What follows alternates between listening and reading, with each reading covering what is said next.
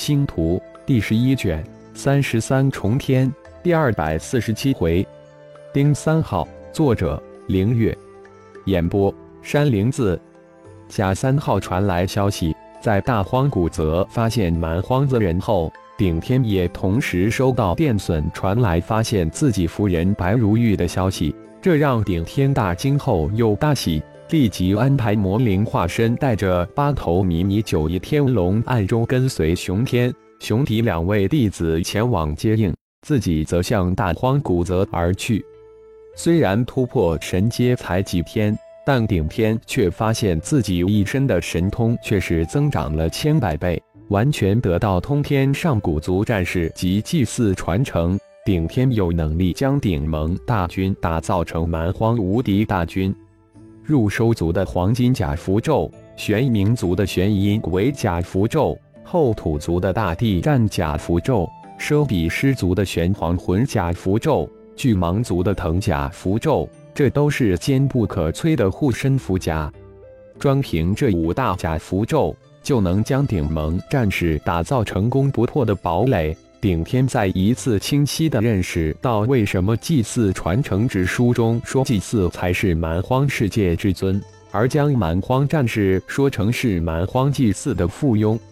仅仅几天的时间，顶天就从小世界符咒之中领悟了原来无论如何都无法领悟的拟物化形符咒，也就是神迹山内部小世界中的强大无匹的能量兽潮。现在的顶天。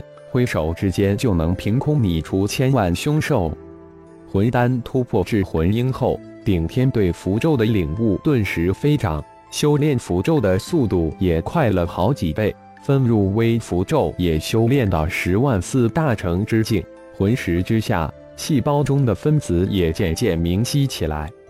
随着顶天修为突破神阶，顶天的遁光、遁云速度瞬间增长了一倍多。几乎能赶上二号飞碟的速度了。沿着伊索古河向西，顶天强大的魂石感应到深不可测伊索古河之水中暗藏无数强大的凶兽。比起陆地凶兽来，伊索古河中的凶兽强大了很多很多。难怪没有蛮荒土著敢横渡伊索古河。大荒古则宽广无边，沃野千万公里，大荒古河横贯其中。无数的湖泊如明珠一样镶嵌在大荒古泽之中，从高空看下，更像大荒古河飞溅出的无数大小不一的水珠。大荒古泽作为蛮荒大地的一处绝地，亘古以来就有天上绝情、地下绝迹之说。大荒古泽之中生活着无数的沼泽凶兽，天空之中更是有无数的凶禽，更有让人闻风丧胆的毒瘴。而神秘的蛮荒子人则藏匿其中。顶天突破神阶后，论飞行速度，本尊只身除非虚空挪移之术，其他如御风飞行、飞行之术、腾云驾雾、御剑飞行都无法达到顶天现在遁光及遁云速度。加上修炼成功二万符咒神通。变化之身，顶天一身的神通已经有种像本尊之体一身神通平齐的感觉，这让顶天大为震惊。这才修炼几年的时间，如果真的将蛮荒十二祖传承继承齐全，只怕顶天这具变化之身的神通远远超越本尊之体。就在顶天一边在高空急速飞行，一边梳理着突破后的神通变化之时。脑海之中突然传来一号的声音：“一号进化五级完成，重铸数据空间启动完成，重铸立体视觉空间启动完成，重铸基因分析演化空间完成，重铸灵魂分析演化空间启动完成，准备激活本体防御战甲，请主人恢复本尊之体。一又进一级了。”顶天稍稍惊诧了一下。事实上，这一号除了自身进化、收集自己的基因灵魂、整理自己庞大资料外，根本没有干什么其他的事情。迅速恢复成浩然本尊之体，抛出星矢一号，一个闪身进入星矢一号之中，吩咐启动隐匿功能后，才盘坐下来。一号，可以了，浩然这才吩咐道：“检测到本体衍生高等级防御战甲，解析开始。解析完成，准备激活防御战甲并融合。融合开始，融合并激活成功。一号，怎么五级才弄出一个防御战甲？”浩然十分的不解。防御是第一位的，进化到一级之时，应该激活防御战甲。主人，一级至四级激活的都是一号必备的基本功能，从五级开始激活的才是增强主人防御和攻击的功能。主人太强大了，只怕一号从一级进化到六级都无法真正帮助到主人，因此一号不得不埋头进化，希望早点帮助到主人。说到这里，一号的语气之中多了一丝丝自责和愧疚之情。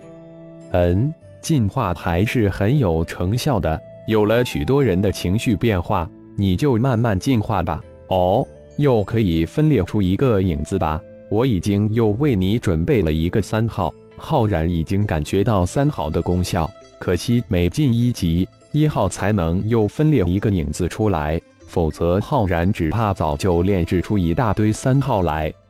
浩然说完，从妖灵空间之中招出第四个三号，一号迅速分裂出一个影子，融合进第四个三号之中，并命名为丁三号。随着影子融合成功，浩然随手将丁三号丢出了星矢一号。一号，我的基因图谱及灵魂图谱什么时候才能分析出来？还有那个细胞能量晶体化分析研究进展如何？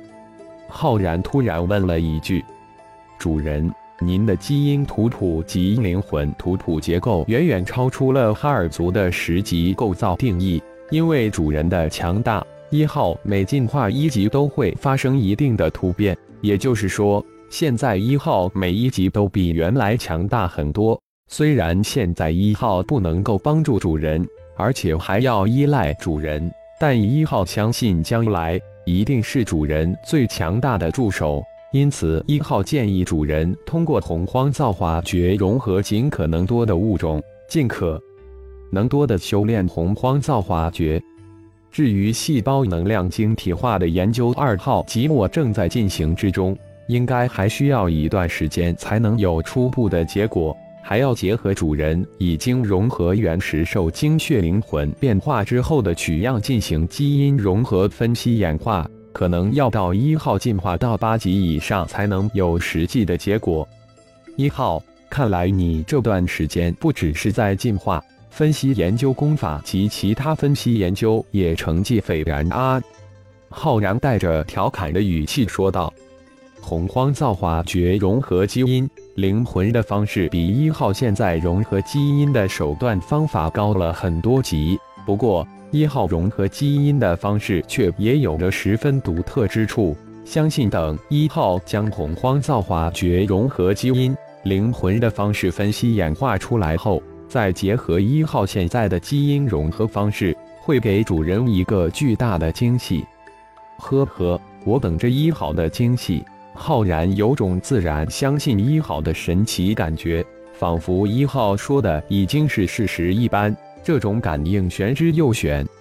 一号再次沉入自动进化之中。一号相信，在整个哈尔族的生物智脑之中，一号自己已经创造了一个进化速度的奇迹，短短几个月就跨越了其他生物智脑几百上千年的步伐。这一切都得益于主人浩然灵魂无比的强大。一号相信，哈尔族没有任何一个人的灵魂有主人浩然灵魂如此的强大。主人的灵魂远远超越了哈尔族的十级灵魂定义。一号的母体生物智脑也不过进化到八级，也是哈尔族生物智脑进化最高到最高的等级。而一号相信，进化到八级对于自己来说。根本不值一提，自己要进化到打破哈尔族生物智脑核心规则限制的终极十级。随着变化之身顶天突破神阶，浩然明显感觉到自己肉体强度的增长，炼体只怕已经接近天仙之境巅峰。融合了冰火战甲、太极妖衣、哈尔族科技防御战甲的衣甲已经成为自己身体的一部分，只怕也快达到肉体的强度。这是浩然的一种玄妙感觉。至于变化之身顶天的衣衫，早在顶天修炼出顶人一族的黄金甲符咒之时，就由体表生成的黄金甲咒模拟出来。这也是突破神阶的一种神通。盘坐在星矢一号中，浩然从头至脚将自己检查了一遍。变化之身突破带来的变化，除了肉体之外，还有灵魂的变化。似乎自己的魂婴也增强了不少。浩然突然想到，既然血麒麟化身能突破到人仙之境，自己早就达到渡劫巅峰。虽然自己无法吸收炼化蛮荒之气，是否能借助获得的元晶突破呢？或是直接给自己施展一个巫险献祭，获得吸收炼化蛮荒之气的能力？浩然十分的心动。自己的肉体修炼境界远远超越元婴境界，离混沌小宇宙有效掌控总是差了那么一点点。那临门一脚无论如何都无法跨过去。浩然有种感应，这是因为境界的制约。变化之身都突破了，本尊还无法突破。浩然有种舍本逐位的感应，而且这种感觉还十分的怪异。以星矢一号的速度。到达大荒古泽泽人出现的区域，差不多需要一个月的时间，正好趁此时间闭关冲击一下。吩咐了一声“星矢一号”，浩然取出大堆的元晶，堆积在星矢内舱之中，凝神静气，全力吸收炼化元晶，沉入修炼之中。感谢朋友们的收听，更多精彩章节，请听下回分解。